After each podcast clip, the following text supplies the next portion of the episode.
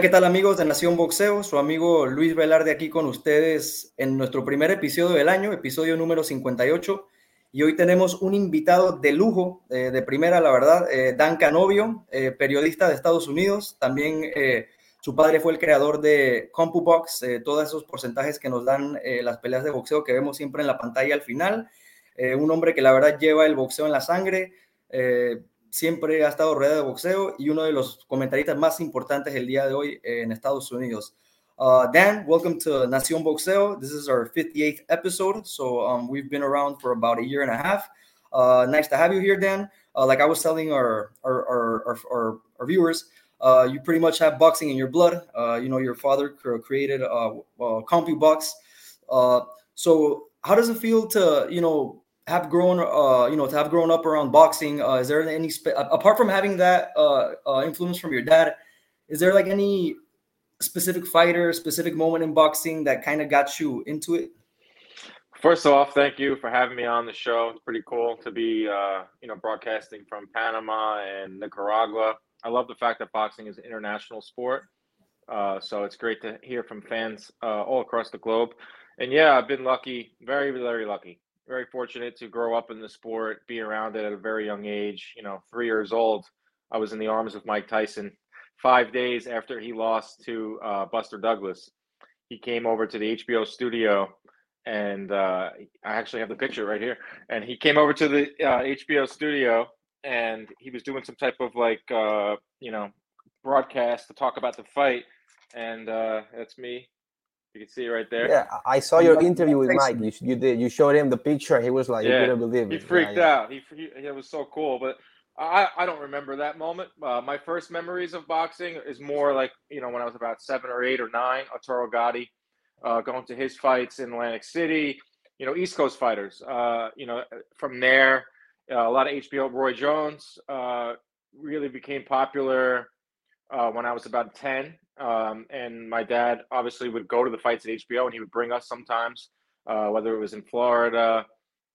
So a lot of uh, Agati, um, Roy Jones, and then Miguel Cotto, because Cotto always fought at the Garden. I'm from New York. So, like, as a teenager, bringing my friends to, you know, those fights the night before the Puerto Rican Day Parade. And then obviously, you know, I'm talking, I'm then, I'm in my 20s then, and then uh, I'm full bore, uh, obsessed with the sport. And then, uh, started working for CompuBox myself in 2014. So it's been quite a long journey. Uh, behind the scenes stuff is so cool. Like I was telling another interview, like on my eighth birthday, um, my dad was away at a fight for HBO. Uh, this is when George Foreman was working for HBO, and uh, I got a phone call, and it's George Foreman, and he's like, "Happy birthday, kid! Happy birthday! Oh, your dad tells me you're doing this, that, and the other." And it was, you know, stuff like that, little things like that, like looking back now that I'm an adult, it's like pretty damn cool. And I hope when I have kids, I'll be able to, you know, give them some thrills too. Eh, sí, eh, le preguntábamos a Dan eh, qué pensaba, eh, qué fue, a pesar de venir una familia boxística, si había algún momento, algún boxeador que lo habían hecho amar más el boxeo y evidentemente tiene muchas, muchas anécdotas. Nos cuenta que a los tres días de haber nacido eh, perdón, a, los meses de haber nacido prácticamente estuvo en los brazos de Mike Tyson. Eh, George Foreman lo llamó para felicitarlo en su cumpleaños. Eh, se iba con su papá a todas las peleas en Nueva York en el Madison Square Garden. Nos habla que vio a Arturo Gatti, eh, un peleador que todos conocemos, Miguel Cotto, de los peleadores más recientes que le gustan a, Dan. Así que tiene muchas experiencias detrás de la, de la cámara, ¿no? que a lo mejor no todos los periodistas o comentaristas de boxeo tienen la oportunidad de vivir, ¿no? Así que muy interesante. Ahí nos mostró la foto también, The Picture, with Mike Tyson, así que muy interesante. That's that's expensive right there. That's valuable. Picture with Mike Tyson. I know. I actually lost it for a while, and then I got oh. it back. It's got like it's got a crease. You should put it, it on your wall. You know. I haven't blown up. I, I haven't oh, blown okay. up. My dad has it in his office. Uh, oh, okay, okay. And this thing is this is the actual real from the film. Like this thing, now that I have it in my grasp, I'm never gonna let go of. It. I'm gonna sleep with it tonight. For sure. so, eh, Dan, primero que todo un gusto saludarte y qué bueno que estés acá de invitado de Nación Boxeo. Este, yo te quiero preguntar cómo empezó. Veo que tienes un podcast eh, muy exitoso, que has estado con los más las más grandes estrellas del boxeo, has tenido de invitado. Eh, ¿Cómo empezó la idea de este podcast? So basically, then I see that you have a great po podcast there. The Inside Boxing Podcast is called. You have been in there with the you know with the greatest uh, great champions you have had as guests. You had uh, Ryan Garcia. You had Ray Leonard. Of course, we know Leonard fighting Duran three times. Oh yeah. Oh man. So uh, how did this idea started of you know creating the podcast? Good question. Um, so, like I said, I was always behind the scenes. Uh, you know, whether I was working with CompuBox, I always had a love for the sport, but I had other loves too. We were just talking uh, on air, oh, off air, excuse me, about baseball. I love baseball. Just uh, I love bit boxing number one. Baseball is like one A, and so I always wanted to pursue a career in baseball um, media. So I had an internship at MLB Network uh, in New Jersey. You know, kind of working behind the scenes with producers and the talent there and then from there, I did some other stuff, you know, MLB.com. I did some radio, but I always loved boxing. You know, I always feel like, oh man, I know the sport inside and out, and I can probably get ahead quicker by you know doing a boxing show because you know it's not it's a niche sport. It's not the you know most popular sport, so I feel like I can get ahead quick. I have a lot of uh, contacts. I I, uh, I know the sport inside and out, so it's actually fun. I just today I just recorded my 150th episode. Uh, and I went back and found my first episode, which was hilarious, just considering that I was not very good on camera. and. I've gotten a lot better. Uh, so I kind of learned on the job. My first show was the uh, Monday following Triple G Golovkin number one. Uh, Jim okay. Lampley came on and Deontay Wilder called in. So I was, I was like, I knew I can get the guests. Uh, so, so yeah, I've just gotten, you know, just kept doing it and doing it. And like you said, last, you know, last week with, with Sugar Ray Leonard and getting Ryan Garcia on. So it, it's a thrill. So would you be able like to give us uh, some tips for us that we are beginning in this, you know, podcast thing? Absolutely, man. Be consistent. Do it every single week, even if you don't want to, even okay. if there's nothing going on. Uh, always same week, same time. Be consistent with your viewers. Uh, always give it everything you have too. Like uh, I take a lot of time. So a lot of people think it's like, oh wow, you can, you know, it's really easy, right? You just get right. on there and talk. No, I prepare all week long. I, you know, I, it's like a process. I start preparing the Sunday after a big fight. Uh, I, I, put together my thoughts, put together my notes, write them down, right. and I start thinking about a guest, and I start thinking about what I want to talk about. Practice, practice, practice. Like, just give it everything you have, and just be consistent. And if you guys are obviously passionate about boxing, that will always come through to, to your listeners. If you're passionate, if you start you know faking it. If you start just going through the motions you know the listeners will pick up on it. And and boxing fans are, are pretty hardcore. You know they want they want you to know every little thing. You make one mistake you kind of lose credibility. But that's what i would give that would be my advice to anyone starting out uh, in the podcast world uh, is just be consistent and be passionate. Okay really appreciate it dan.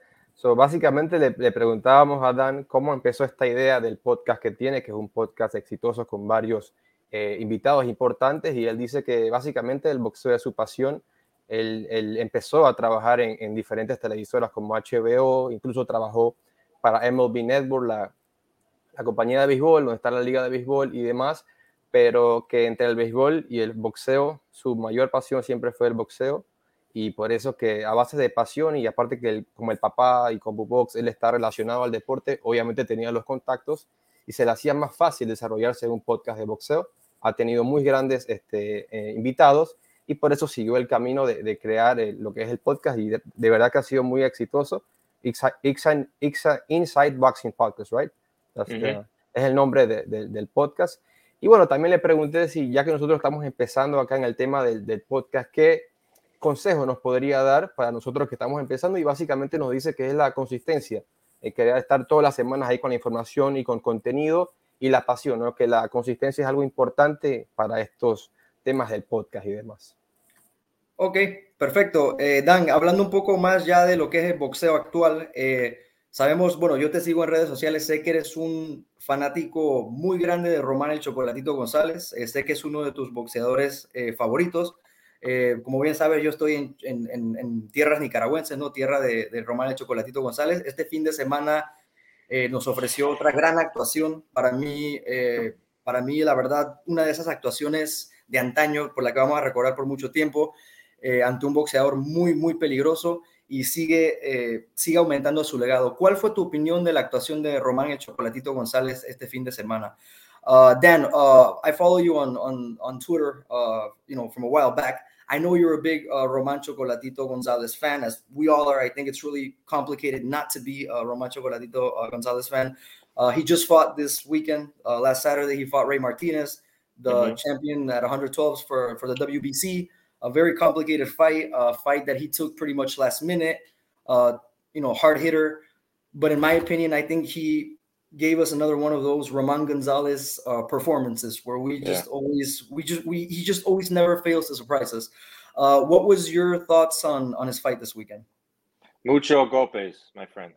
Mucho golpes. He threw a lot of punches, but the thing that I would take from this fight and was early on I was impressed with Ray Martinez's just spunk. I knew he was going to be energetic. I knew he was going to throw a lot of punches, and he he was tagging Chocolatito early on. He was tagging Gonzalez, and I was like, "Oh wow, this guy, it's going to be a tough fight for for, for Roman, Roman." And uh, it, you know, but then it turned into man versus boy, and that's the most like beautiful thing about Gonzalez when he's in the ring is that he doesn't panic.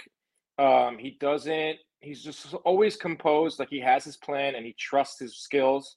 Uh, and you know, by the third or fourth round, it, the fight completely swung into his favor, uh, Roman Gonzalez's favor. You know, with just blistering combinations, great defense, parrying with the punches. And what I found very interesting is that obviously we know Roman Gonzalez as this volume puncher. He has multiple CompuBox records, but in this fight, he threw 1,076 punches, which but for any fighter would be a career high. But for Roman Gonzalez, it was uh, his lowest total in 10 years since the first Estrada fight. So I was like, wow, like, you know, he lowered his volume, but he raised his accuracy. His punch, his power punch accuracy was 51%, which is the sixth highest in his career. So I'm thinking, is this going to be like the new Roman Gonzalez where he throws a thousand punches, maybe like 950, 900 to a thousand punches a fight, which is lower for his average, but he's just more economical. He's more um, precise, kind of like how Pacquiao was. I tweeted this out. Pacquiao was the same way uh, for maybe his last 10 fights he, he didn't throw 70 punches around. He threw 45 punches around, but he was very accurate as we saw him take, you know, knock off Keith Thurman, Adrian Broner, you know, up and down the list in the twilight of his career. So I was really impressed with Gonzalez's composure as usual, and also impressed with his a little more selectiveness. Ok, thank you very much. Eh, Dan nos dice que al principio sí le pareció que Rey Martínez empezó conectando bien al chocolatito. Eh, parecía que podía ser una pelea complicada para, para el chocolatito. Después de Román González hace los ajustes y como Dan lo pone, se volvió una pelea entre hombre contra niño, ¿no? Donde prácticamente eh, Román González eh, dominó a placer a, Rey Martínez y también nos da unas estadísticas importantes. Eh, Rey, en, esta, en esta pelea Chocolatito González no tiró tantos golpes como suele tirar, aún así sin tirar una cantidad tan alta para el Chocolatito, si es una cantidad alta en relación a los demás peleadores. Entonces es un peleador que sigue tirando muchos golpes y no solamente eso, fue mucho más eh, efectivo con sus golpes. Capaz no tiró la cantidad de golpes que estamos acostumbrados a verlo tirar, pero fue muchísimo más efectivo Román González, que por cierto nos comenta Dan que tiene uno que otro récord en CompuBox por la cantidad de golpes que tira. Miguel? Yeah, talking about that fight, I mean, I love that fight. And it, something is, you know, you can land a punch. It was scary how clean the punches were landing from Chocolatito, just clean, clean. And uh, the toughness that the toughness that Martinez has is also something you know to uh, calls my attention. He took a lot of punishment, a lot of punches. At, at times, I, I, thought you know they were going to stop the fight, but of course we yeah. know, vamos con todo menos conmigo. They yeah. were not going to stop yeah, that fight. You know, it was really impressive.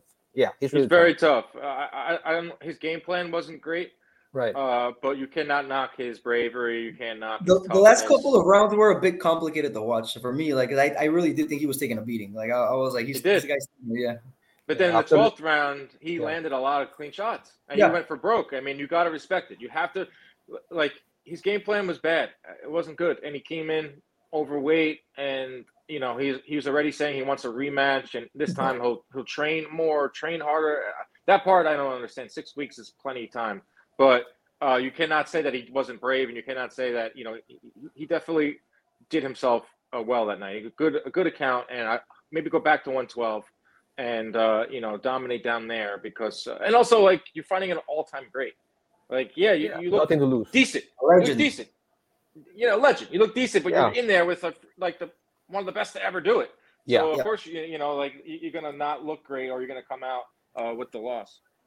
And also, I've heard some people complaining that that fight should have been a stop. But I mean, and Martinez was coming back. He was throwing punches back. You know, there were there were times like he was Chocolatito was landing combinations and he was like about, about to stop it, but then he came back and threw a punch. So you cannot stop a fight when the guy who is you know receiving the beating he's uh, giving punches back. So you know he was Yeah, also active. Do you guys think that? Um, I, I mean, he had one punch power, one punch knockout power a little earlier in his career. Uh, Gonzalez. He's such a nice guy. Do you think like sometimes he he he lets up on the on the gas? Like Pacquiao, I know he did that. Pacquiao, remember that stretch where Pacquiao didn't have any knockouts? Yeah. It, Right. it was because he was he didn't have that killer instinct anymore. Not, I think he does, but like a part of me's like, uh, maybe like he holds back a little bit because he's such a great person. It's always a possibility. I mean, um, you know, we've It's hard to even- prove. Even after he knocks, you know, when he knocked out Khalid fight, it's incredible to see a guy not celebrating after everything that he had been through prior to the Khalid Yeah. fight, right? And you know, actually going over there and just like, hey, are you okay? You know, that I would say he's a nice guy. I would say Nice he's- guy. He is a very nice guy, and and he learned that from his his hero Alexis Arguello. I So, see it exactly. So he did the same thing, and he would never celebrate. Very rarely. I mean, like Chocolatito celebrating is him. He goes over to his corner, he kneels, he prays. You know, he he looks up, thanks the Lord, and and that's it. Like he's never gonna jump on the ropes and do something demonstrative. He's just like the model boxer. I mean, Exactly. he's like a, such a throwback. It's unbelievable. We're very very lucky uh, that you know he has a few more fights left.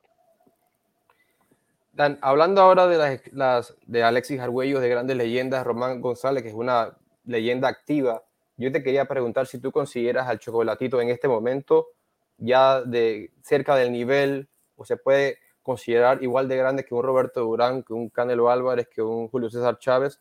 So basically then asking you now that we're talking about Chocolatito, all the history he's, he's been making, you know, uh, world champion in four different weight classes. Um, would you cons- consider uh, Chocolatito already at the level of uh, Roberto Duran or Julio Cesar Chavez, Canelo Alvarez, or Yeah. you're of those that just like to wait for him to retire and then you know see what's No. his level? But he he's got it, man. He's. Yeah. just he's just what like you said, four four divisions. He's got wor- he's got records in almost every division. He's got wins, like so many big wins of you know before he even came on the scene.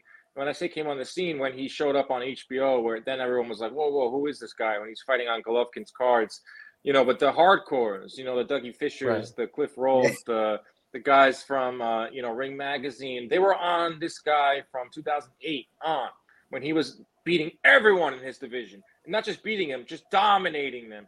And then he goes on and, and moves up to 115. And, and that's even that's big for him. He's not a big guy. He goes up to 115 and he has uh, great success there. 112 has great success. 115 has great success. He's the best superfly right now. And it's funny because he doesn't have a belt because that's That's so weird. like I the forget that sometimes. I, I, I was going to ask you this question. I think I know the answer, but I'm going to go ahead and ask this: Who you had winning that third fight with? I mean, in the, in the rematch with Estrada. Uh, I thought I thought uh, Gonzalez did enough to win. Uh, he landed more yeah. punches. He threw more punches. Um, he it was every round was close. I mean, it was a very close fight. Uh, you know, there wasn't many moments where there was like a momentum swing where one guy was visibly hurting the other. But right. when it gets to that, then I, I like to look at the at the stats. I mean, the stats do not dictate who wins loses a fight. The judges don't see them. But if it's going to be damn cl- that close, I'm going to take a look. Who landed more punches every round? I mean, who threw more punches every round? Who was more accurate? And that was Roman Gonzalez. Definitely. Yeah, I, I thought the same. I, I, I think he, he won that fight, and uh, maybe I can watch that fight ten times again. Uh, the ten times I'm going to have Chocolatito winning. Maybe he was. You know a crazy? He, he should Yeah. be undefeated. He could be undefeated For right sure. Sure, I, I say the same thing He should. because the first fight he had with It's one of those things. he won Yeah. that fight. Like, got now. I robbed. was so there no- too. I was no- there ringside, man. It was the most brutal fight. One of the most brutal fights I've ever love seen that fight. ringside. Like I, I say, it's up there. Um, people ask me all the time, "What's the most brutal fight you've ever seen ringside?" And it, uh, Triple G Derevyanchenko is one of the most Yeah. brutal fights I've seen ringside. And uh, I'm sorry, and um, Gonzalez Sor Rungvisai won. Just a bloody, bloody affair. Uh, I re- rewatched it last week, and I still think Gonzalez won, um, but another close one. I mean, uh, when these guys are throwing that many punches at the same time, it's it's hard to differentiate. But you know, if he does, if he wins that fight, there probably isn't a rematch. He doesn't Exactly. get knocked out. But then you, it's hard to play that game because you know he, he may have lost in a fight after that. But you can make the case that he should be like fifty what fifty four and zero or fifty five and zero. I think he has two losses technically. Yeah, I also I also believe he should be undefeated because he won that fight and there was no case for the second fight. But you know, it, it, happens and it is boxing, right? Yeah. What can we do? So, um, le preguntaba a Dan si él consideraba el chocolate de, de allá de la talla de un Roberto Durán, de un Canelo Álvarez, de un Julio César Chávez, y él dice que sí, definitivamente eh, Chocolatito ha sido, ha, sido coronado en cuatro diferentes categorías, incluso en la 115, que es una división don- donde él ya se ve chico, y, y aún así le ha ganado a lo mejor, ahorita al, Rey Martínez, al Gallo Estrada, así que definitivamente Dan considera al chocolate como ya uno de los más grandes de la historia, por lo menos en Latinoamérica, junto a Julio César Chávez y, Roberto Durán. Ok, eh, Dan, eh, hoy el día el boxeo vive momentos muy buenos. Eh, hay personas que les gusta decir que el boxeo está muerto, que el boxeo pasa por un mal momento, que, el box- que los boxeadores ahora no son como los de antes. Eh, yo no estoy de acuerdo con eso. Yo pienso que el boxeo eh, pasa por un gran momento. Tenemos las 115 libras, las 135 libras. Creo que hay varios pesos donde hay, mucho talento. ¿Qué división para ti es la que más te llama la atención en términos generales? Uh, Dan, a lot of people nowadays like to say that boxing is dead, uh, that fighters aren't the way they used to be, that um, you know boxing just isn't as good as it was before. Uh, I don't agree with that. I actually do believe that uh, we are living through some boxing times that I would consider, you know, very, very positive, very good. I think we have talents at a lot, at a lot of weights. You know, we think about 135 pounds. Uh, we have a lot of young talent there. Then you think about 115. You know, it's we just talked about Chocolatito, Gallo Estrada, uh, and there's various weight classes where I think we have uh, a lot of talent.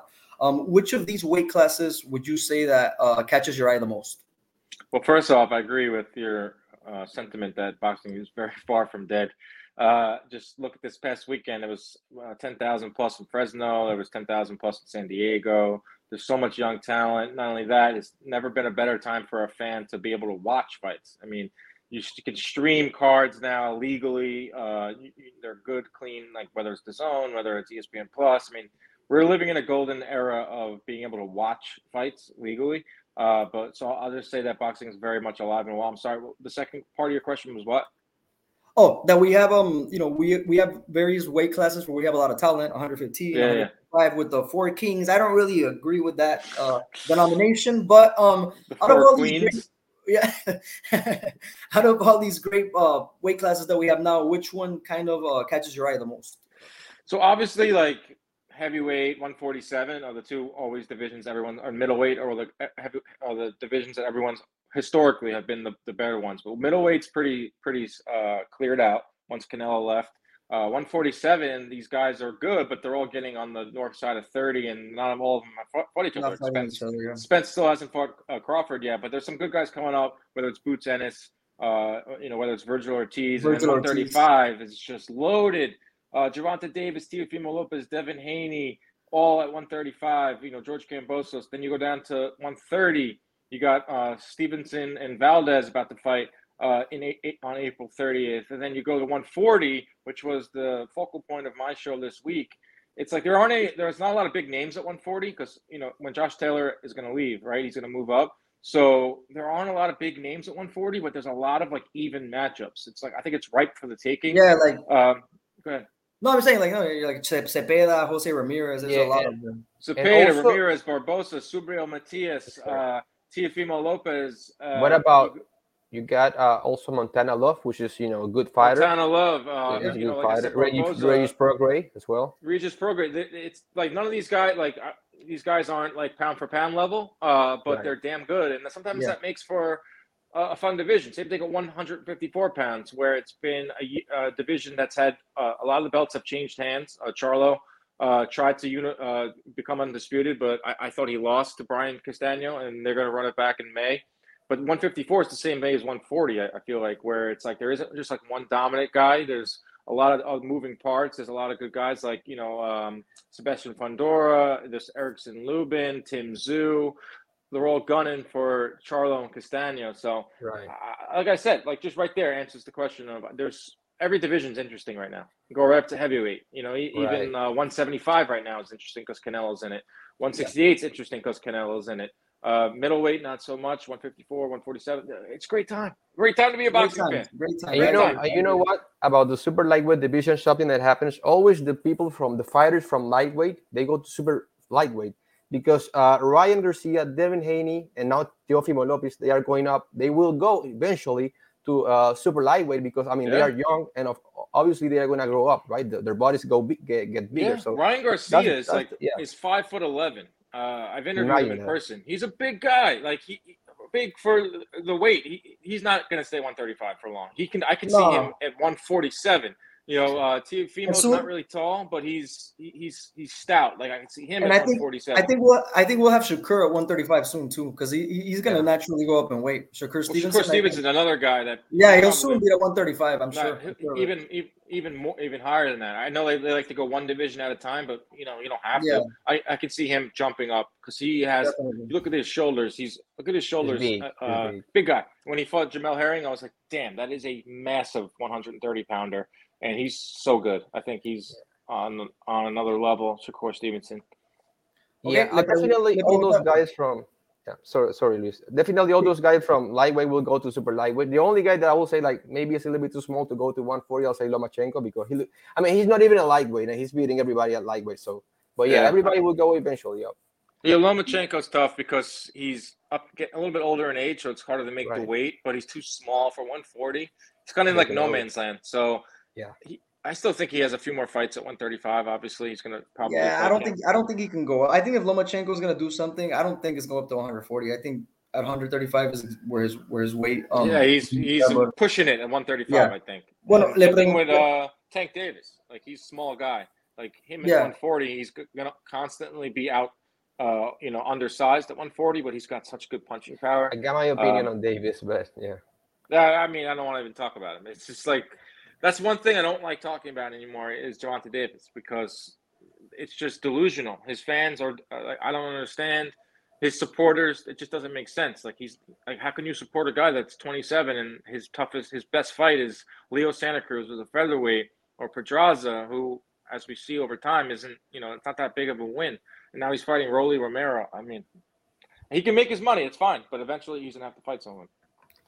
Sí, bueno, Ya, le preguntaba a Dan nada más generalmente qué pensaba sobre el- eh, los pesos hoy en día. Hay mucho talento eh, en los pesos de boxeo.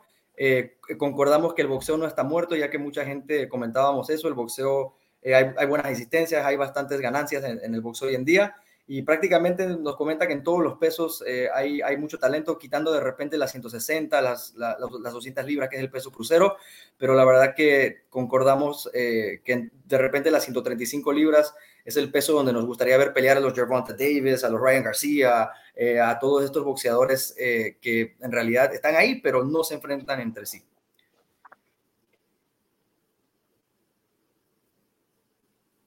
Miguel. Okay, I'm gonna go ahead. Before, uh, antes de dejarlo del chocolatito, te, te tengo una pregunta más, Dan. Este, ¿Tú piensas que el chocolatito tiene suficiente para ir a la 118 o ya es demasiado? Then, uh, before going to the next uh, theme about this, uh, I would, my last question about uh, chocolatito, do you believe he has enough to go to the 118 division or that's too much for him?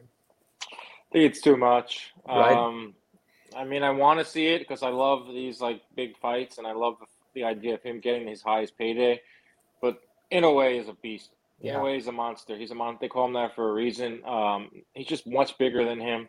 Uh, even Donaire, uh, Yeah, would be Donaire. interesting, but it wouldn't. I don't think a Donaire fight would be would make him any any more much more money than it would a third Estrada fight or a third um, uh, Rungvisai fight. Uh, they just got to pony up money. Like I think Eddie Hearn is not cheap, so I mean, there's a lot of interest in Chocolatito now. He's I could just tell from like I know Twitter's not the best way, but like when I tweet about Chocolatito, like people flock to it, just like almost the same way as like the top guys today. He is a legitimate star in boxing today. People really appreciate him. Uh, you know, there's a lot of people that don't like the lighter weights, but you know, I, I think he could make uh, you know a pretty good payday fighting Estrada for a third time. Pretty good payday fighting Rung Rungvisai.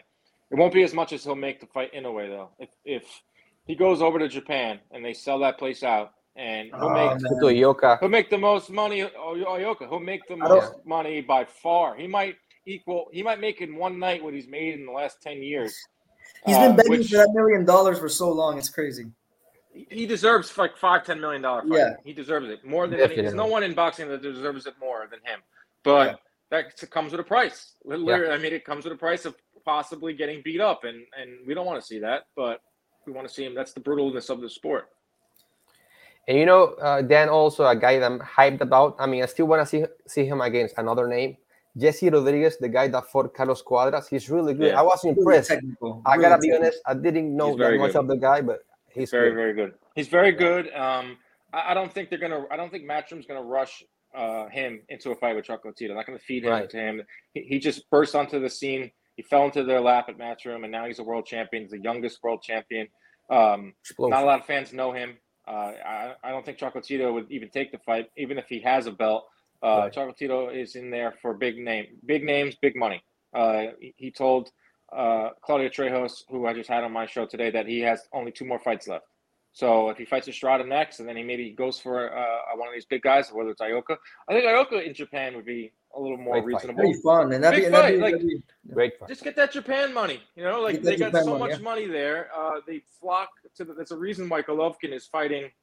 Um, Murata. Murata. Murata. He's fighting Yeah. him because he's going to make like twenty million dollars. Because And they're Chocolatito's already got a connection. Chocolatito's already got a connection to Japan, so that makes it even Yeah, easier. he wears the you know the, the Teiken on his. I think his on his promoter. belt. I think his promoter's Japanese. Uh, his, his Yeah, manager. or yeah. One of those, yeah. It- he should do it. I mean, I'm all for it. Uh, in a way, probably too much, but I mean, I'll be excited if the fight's made, and uh, it a ton of people will watch, and he'll make a lot of money. But I mean, he'll be an underdog in that fight.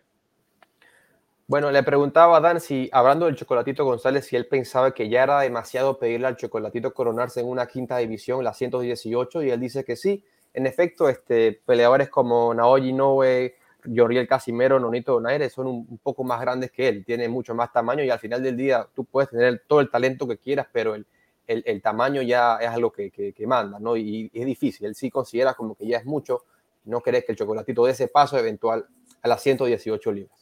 Luis. Uh, Dan, I'm just gonna. We're, we'll do one more question each, and then we'll um, we'll let you go. Uh, it's, it's been a real, it's been a real pleasure. Like you know, we don't get to talk to you know, uh, people about boxing like this every day. So you know, it's Alright, pretty exciting awesome. for us. I'm having a blast. I want. Uh, well, I, I was telling you, I'm, I'm. I live in Nicaragua, right? Uh, the, our show is mainly based in, in Panama, but I'm originally from Mexico. I was born in Mexico. My parents are Mexican. I'm Mexican. so I wanted to ask you a question about Mexican boxing. Um, I personally believe Canelo Alvarez has done enough to be the best Mexican fighter ever. I respect Julio Cesar Chavez a lot. I think um, he's a legend. I think what he did um, kind of did set up, you know, the the uh, the path so that these guys could come and do it. Yeah. Um, but I do believe Canelo Alvarez has done uh, enough has done enough to be the best the best Mexican ever. Would you agree with that, or would you still want to see him finish his career? So I didn't really get I didn't get to see Chavez senior fight. Uh, I just know secondhand. Um, but I've been able to watch all of Canelo's career, and I mean, just him being in the same sentence is a win. Him being in the same br- breath is a win, and that just says enough for me. Uh, I, I like to leave that to the Mexicans, the Mexican fans, the Mexican like that's their thing. Like uh, that I mean, a whole nother ball game. That's what how they feel. Boxing is so important to Mexico. They're the life. Mexican fans are the life, and Mexican fighters are the lifeblood of boxing. They make the sport go around. So I, will- I, I don't really get involved in that discussion. Uh, but the, I'll just say this: the fact that Canelo is in the discussion alone just says it says enough right there.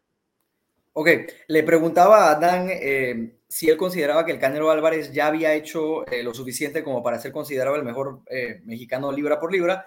Eh, Dan nos comenta que él no vio, como no, digo, como no vio pelear a Julio César Chávez ya porque Dan es un tipo joven como nosotros. I'm saying that you're a young guy like us. Um, no le tocó ver a Julio César Chávez, al Canelo sí. Y nos comenta que ya el simple hecho de que hablemos del Canelo Álvarez en la misma oración o en las mismas palabras que Julio César Chávez eh, ya es una ganancia para el Canelo Álvarez y que más que nada él deja que los mexicanos sean los que deciden eh, quién de los dos es el mejor de la, de la historia. Hablando del Canelo, Dan, tema complicado acá siempre el Canelo. Canelo's always an interesting topic. yeah, yeah. When you want when you want to get some views, you, you talk about Canelo. Of course, That yeah. Um, ¿Tú piensas, Dan, que Dimitri Vivol o Vivol es el rival más difícil de Canelo desde Golovkin? Uh, Dan, do you think Dimitri Bivol is the toughest opponent for Canelo since Triple G? Yes, I do. I believe that he's a legitimate 175 pounder. This isn't an old Kovalev who was battling a lot of things, you know, alcohol and, and just uh, was old. This is a legit test. This is a guy that's big. He hits hard. He's tricky. He has a good jab. He has a good movement. Uh, I think this is a really tough fight for Canelo. Will you consider it to say like 50 50 fight? Or no, I would say like uh, I give people uh, a slight chance, maybe 30, okay. 40, 35%. Got it. Uh, básicamente, Dano dice que definitivamente desde Golovkin él cree que el reto del Canelo más difícil ah, va a ser eh, Bivol porque es una, no es Kovalev, que cuando Canelo subió a 175 enfrentó un Kovalev ya viejo que ya tenía problemas legales. Este es un Bivol en su prime y que definitivamente le puede eh, eh, costar o hacer algo importante. Tiene una ligera posibilidad de poder ganarle el Canelo. Él diría que un 35% de, de, de posibilidades tiene Dimitri Bivol. Ok, Excelente, well Dan, um, agradecerle a Dan eh, su, su, tiempo por, por, dar su tiempo muy valioso para estar aquí con Nación Boxeo. La verdad que ha sido un placer para Miguel, para mí. Esperemos pleasure, que pronto, pronto lo podamos tener por aquí de nuevo. Dan, it's been a pleasure. Thank you again for, for giving us some of your valuable time. Uh, I'm sure our viewers are going to really enjoy uh, this conversation we had about boxing. I, I really had a fun time. Uh, just uh, so you can say goodbye to our to our audience? Anything? Thank you, everyone, for having me. Uh, continue to keep watching the sport, keep supporting the sport. Uh, great job, man. I, have never done an interview like this where we got translating. That's really impressive what you guys did to be able to. I do interviews, so when I'm listening, I'm listening to the my, what my guest is saying, but I'm also thinking about my next question. So you guys had to think about what I was saying, translate it, ask the next question. That's really really hard. You guys are very talented. Uh, keep it up, and uh, you know, just like I said, just stay stick with it every single week be passionate about it. We love this sport. It's easy to be passionate about boxing because I think it's the best sport in the world. And uh, yeah, thank you everyone for for listening and thanks for having me. Thank you, Dan. We appreciate it. Appreciate it. See it. Ya.